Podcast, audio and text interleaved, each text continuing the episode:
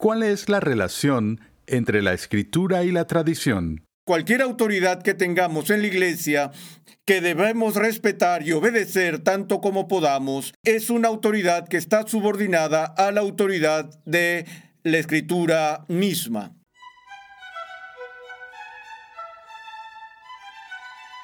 Continuamos con el octavo capítulo en la serie de enseñanza Fundamentos, un panorama general de la teología sistemática.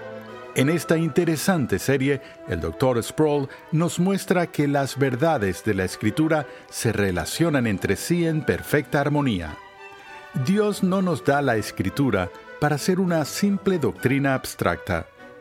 Dios nos da la Escritura para ser su divina palabra que nos equipa para ser hombres y mujeres de Dios.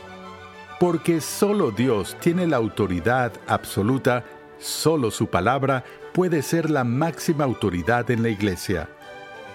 Pasemos una vez más al salón de clases a escuchar al doctor R.C. Sproul en la voz de Pepe Mendoza mientras examina la naturaleza, el origen y la autoridad de las escrituras y considera cómo la autoridad de la Biblia se relaciona con la iglesia.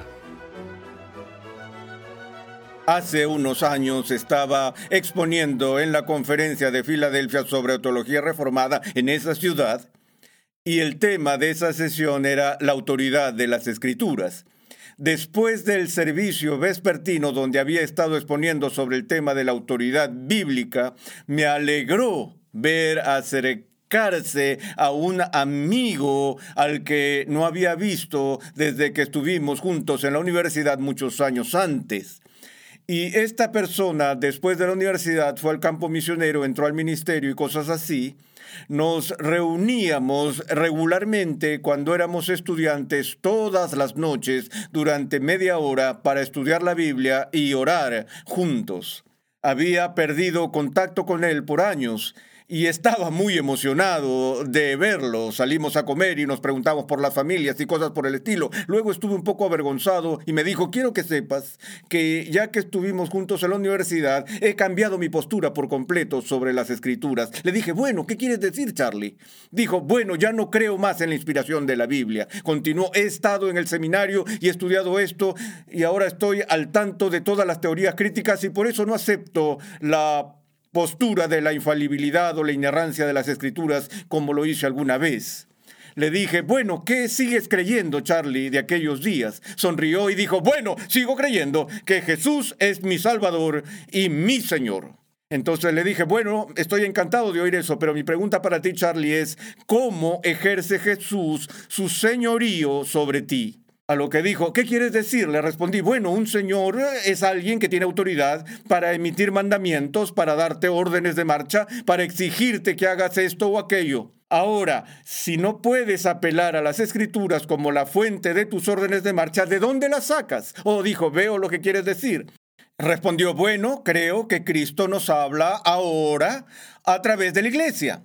Le dije, ya veo. ¿Qué iglesia? Y él dijo, la iglesia presbiteriana. Añadí, ¿cuál iglesia presbiteriana? ¿La de Chicago? ¿La de Filadelfia? ¿La de Pittsburgh?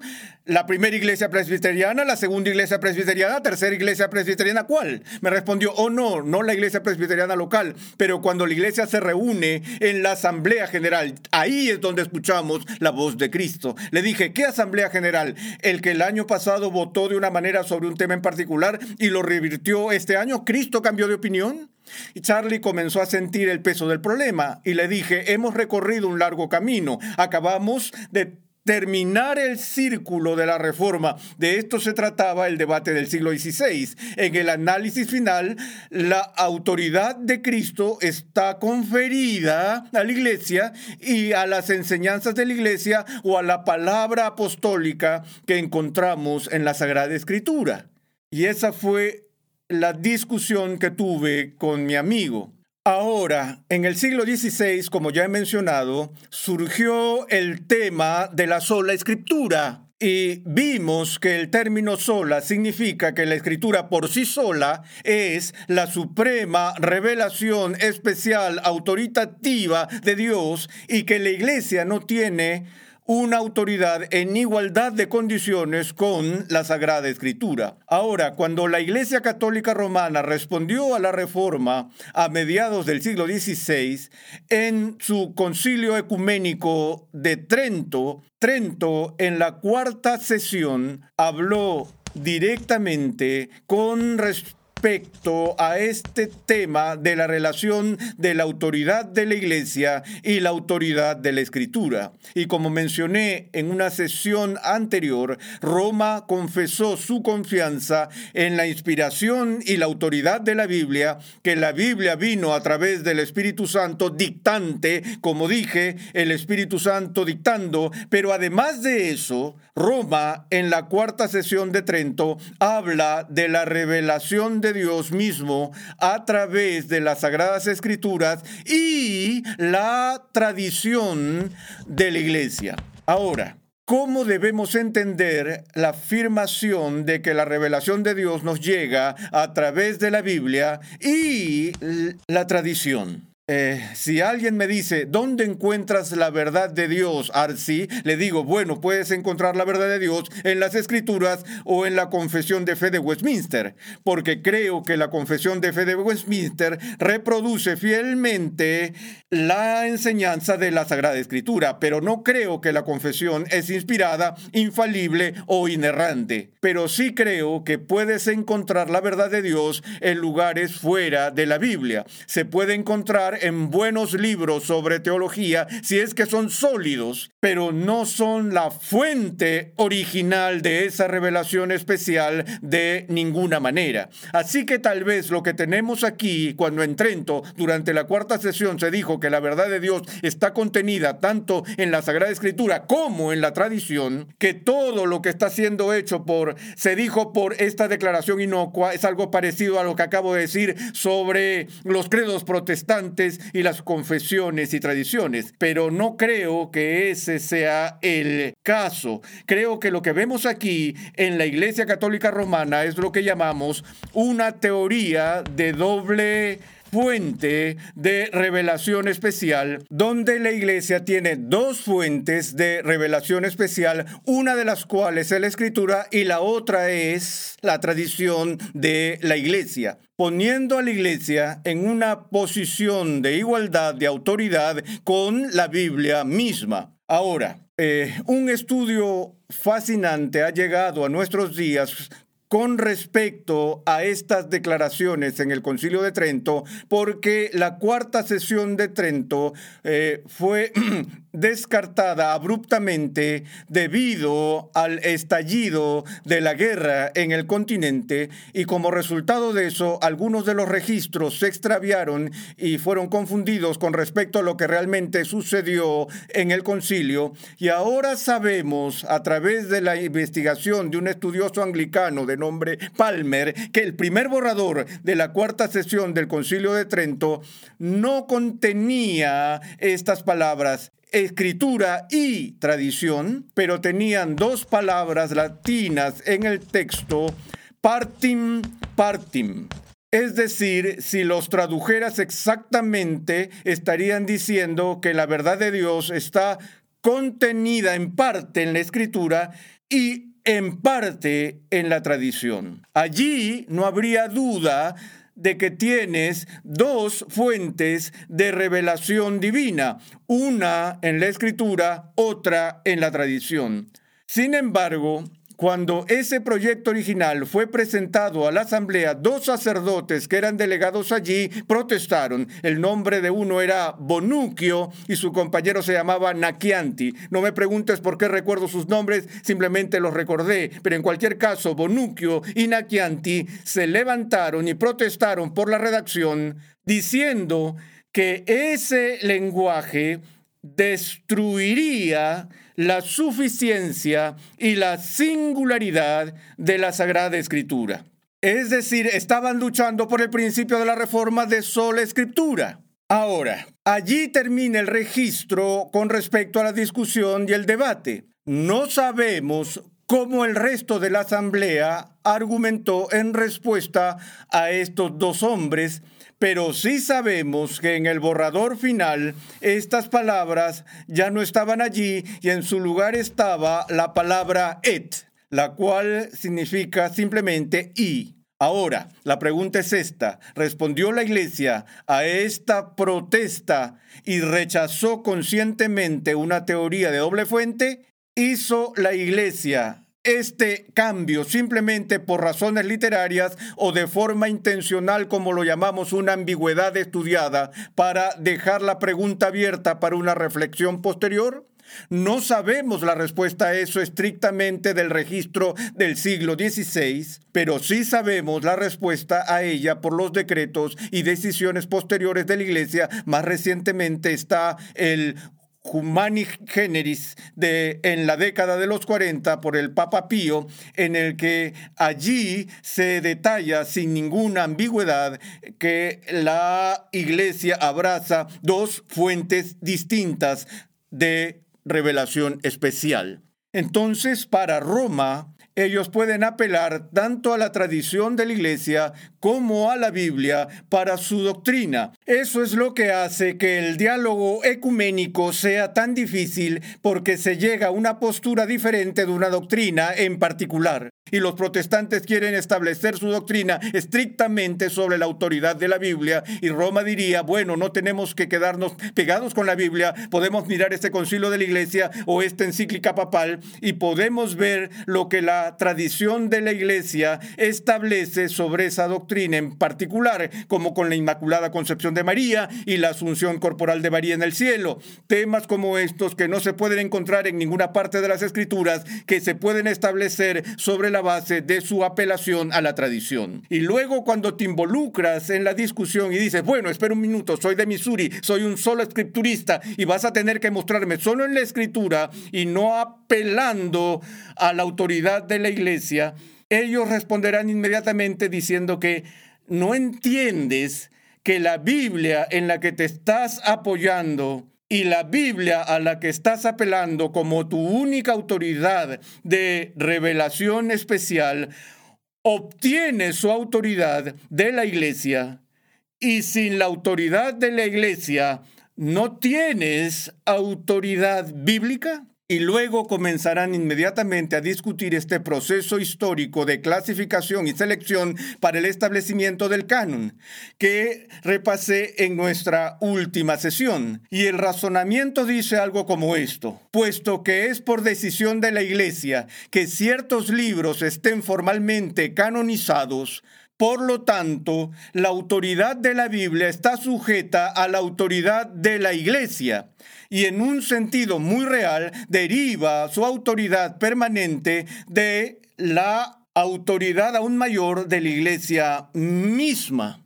Bueno, por supuesto, lo rechazamos realmente por razones bíblicas, por razones teológicas y también por razones históricas una vez más volvemos al eh, origen de la autoridad y entendemos que cuando el principio de sola escritura fue pronunciado por los reformadores, la razón por la que estaban restringiendo la autoridad vinculante de la escritura es porque estaban convencidos de que las escrituras son la palabra de Dios y que solamente Dios puede atar la conciencia y que solo Dios tiene autoridad absoluta. Y es por eso que restringieron la autoridad a la escritura porque dijeron aquí mismo encontramos la palabra de Dios. Bueno, por supuesto la Iglesia Católica Romana diría, sí, por supuesto que creemos que solo Dios es la autoridad suprema, pero ha delegado esa autoridad a la Iglesia, porque después de todo Cristo construyó su iglesia sobre Pedro, él dijo, sobre esta roca construiré mi iglesia, Pedro transmitió esa autoridad a las generaciones futuras, por lo que Pedro todavía sigue gobernando en la cátedra de San Pedro, en la personificación del Papa, que, quien es el vicario de Cristo en la tierra. Y así la iglesia es la encarnación continua y está lo que se llama sucesión apostólica. Esa autoridad apostólica continúa más allá del siglo I, más allá de Pedro, más allá de Pablo y es investida entonces en cada generación eh, en la iglesia y más específicamente con el Papa. Ahora, esto es, por supuesto, abierto a disputa, si es que la Biblia afirma o no con claridad tal sucesión apostólica. Y ciertamente no es un tema controversial resuelto en cuanto a lo que quiso decir exactamente Jesús en la confesión de Cesarea de Filipo cuando dijo sobre esta roca construiré mi iglesia. Pero una cosa que sí sabemos es que hubo un proceso de delegación, que Cristo es el apóstol delegado par excellence. Como hemos mencionado antes, él dijo, no hablo nada por mi propia autoridad, sino solo por la autoridad de aquel que me envió. De modo que Cristo afirmó hablar con nada menos que la autoridad de Dios. Y cuando la iglesia abraza a Cristo como Señor, la iglesia dice, reconocemos la autoridad de Cristo sobre nosotros y que su autoridad como cabeza de la iglesia es ciertamente superior a cualquier otra parte de la iglesia. Y también vemos a Cristo delegando su autoridad a sus apóstoles, diciendo, los que te reciben, me reciben, los que te rechazan, me rechazan, que es el argumento que a Ireneo le gustaba usar contra los herejes de su época. Pero cuando nos fijamos en la pregunta histórica, aquí es donde creo que se hace bastante claro, porque cuando la iglesia finalizó la lista formal de libros que llamamos el canon, en ese proceso la Iglesia utilizó un término latino que creo que es crítico para esta discusión, y es el término recipemus, el cual traducido significa recibimos. Es decir, en el momento del establecimiento del canon, tanto formal como oficial y eclesiásticamente, en ese momento en la historia de la iglesia, la iglesia no era tan arrogante como para afirmar que la iglesia estaba creando el canon o que el canon recibió su autoridad de la autoridad de la iglesia, sino más bien lo que la iglesia decía en ese momento es, estamos reconociendo, recibiendo y abrazando estos libros como los libros que tienen la autoridad vinculante sobre nosotros. Sería como si Dios se me apareciera hoy y le dijera, bueno, ¿cómo sé que eres Dios? Y me dijo, como le dijo a Moisés, pon tu mano en tu bolsillo. Lo hice, la saqué y estaba con lepra. Me dijo, bien, ponlo ahí otra vez. Y la saqué y ya no estaba así. O dijo, toma este pedazo de tiza y tíralo al suelo y lo hago y se convierte en una serpiente. Y entonces Dios me diría, ¿estás satisfecho? Yo diría, sí, estoy satisfecho. Me has convencido de que eres el Dios Todopoderoso. Ahora, si llego a tener esa convicción y me inclino ahora ante la autoridad de mi Creador, de alguna manera le da mi asentimiento a su autoridad, alguna autoridad que él ya no tenía?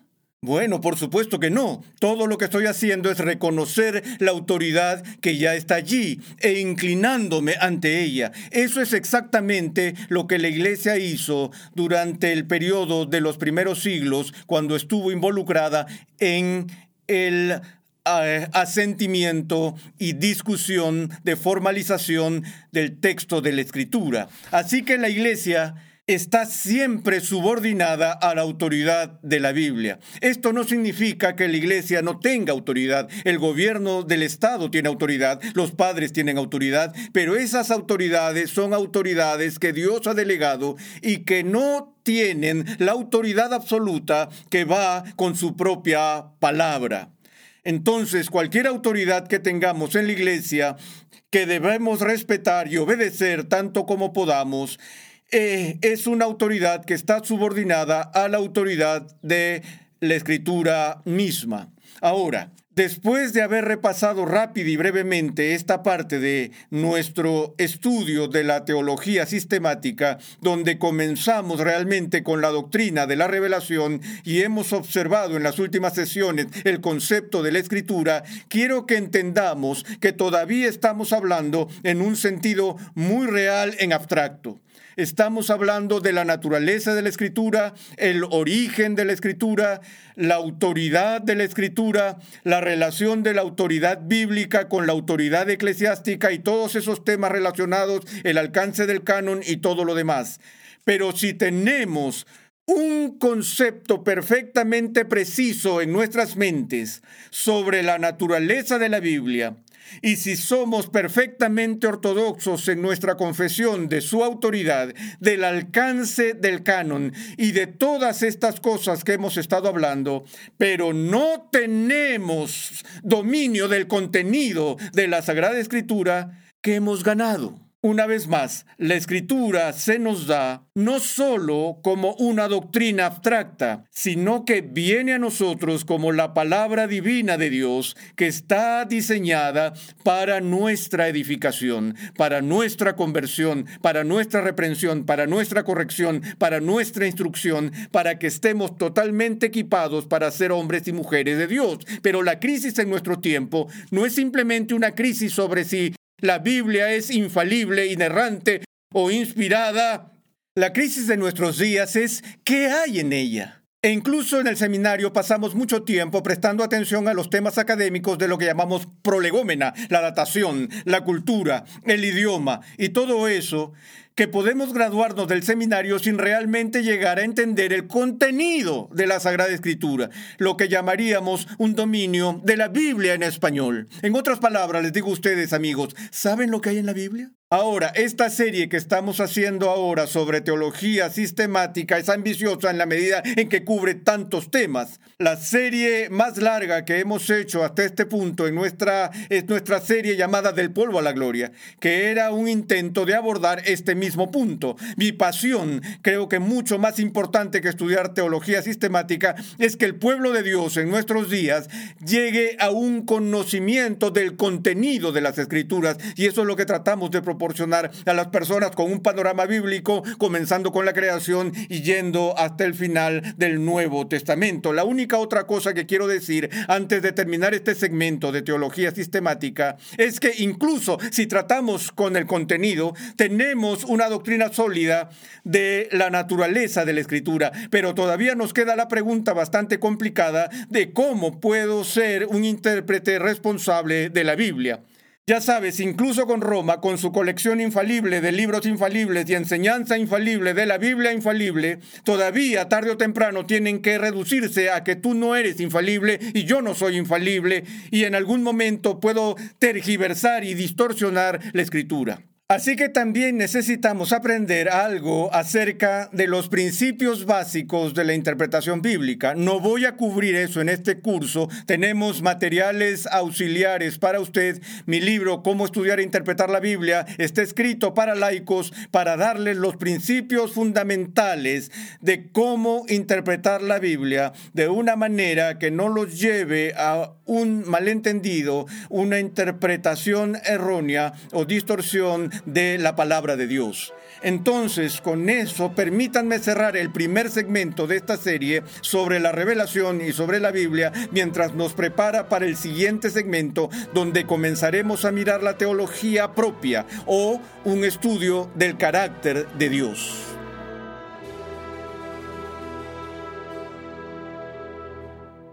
Gracias una vez más por la sintonía en el día de hoy. Visita nuestra página web renovandotumente.org, donde podrás solicitar gratuitamente la guía de estudio de la serie en curso. Te recomendamos el libro del Dr. R.C. Sproul titulado Todos somos teólogos, una introducción a la teología sistemática. En este edificante libro, el Dr. Sproul estudia las verdades básicas de la fe cristiana, recordándonos quién es Dios y qué ha hecho por su pueblo en este mundo y en el venidero. Todos somos teólogos, una introducción a la teología sistemática. Pídelo en tu librería favorita hoy mismo. La Biblia nos enseña que aunque nunca podremos tener un conocimiento exhaustivo del Dios infinito, sí podemos llegar a conocerlo de una manera verdadera y significativa. En el siguiente episodio de Renovando tu Mente, R.C. Sproul nos muestra que el Señor se ha revelado a los portadores de su imagen en formas que podemos comprender. Renovando tu mente es una producción de los Ministerios Ligonier, la confraternidad de enseñanza del Dr. R.C. Sproul. Nuestra misión, pasión y propósito es ayudar a las personas a crecer en su conocimiento de Dios y su santidad. Nuestra programación es posible gracias al generoso apoyo en oración y financiero de cristianos alrededor del mundo. Para hacer tu donación, por favor visita nuestra página web renovandotumente.org. Dios llama a su pueblo a ser transformado por la renovación de su mente. Es por esta razón que transmitimos una enseñanza que expone las glorias de Dios reveladas en la Biblia en el contexto de la cultura, la filosofía, la apologética, la ética y la historia de la Iglesia.